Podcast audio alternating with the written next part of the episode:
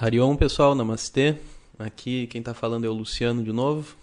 Hoje eu vim falar para vocês um pouquinho da minha história, também com relação a Vedanta, autoconhecimento, mas um pouco do meu background com a filosofia, que foi um, o tema da minha, do meu estudo, da minha formação acadêmica, né? Eu comecei a estudar filosofia na Faculdade Federal do Paraná em 2005, então foi um pouquinho depois de eu ter começado a estudar Vedanta. Né? E na verdade isso foi uma grande bênção para mim, e me interessado por Vedanta antes e filosofia depois. Não porque sejam coisas contraditórias ou porque Vedanta seja melhor que filosofia, não, não é isso.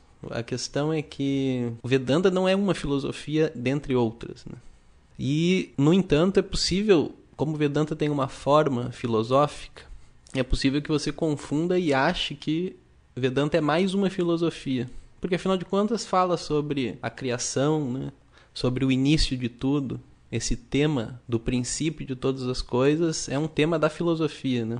Da filosofia grega, da filosofia ocidental. Eles falam sobre isso, sobre a physis, né?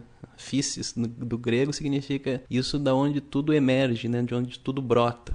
E Vedanta fala disso também, fala de Brahman, fala dessa causa.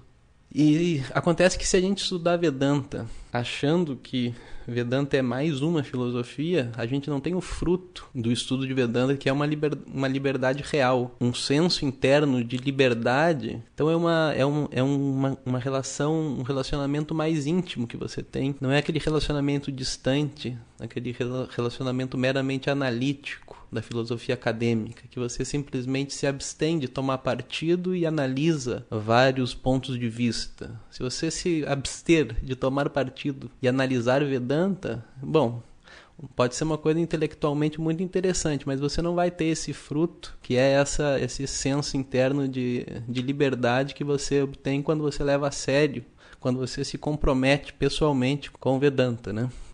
Então, por isso que, que eu digo que foi uma benção para mim ter começado com Vedanta antes e filosofia depois. Porque aí eu já fui para filosofia sabendo dessa natureza de Vedanta. E aí eu separei as coisas na minha mente e eu consegui trilhar as duas coisas. Né? E aí eu pude obter o fruto das duas coisas. A filosofia, porque a filosofia dá um, uma capacidade de raciocínio, de organização de raciocínio, uma capacidade intelectual muito útil, inclusive para Vedanta. Então eu acho que isso me agregou. Né?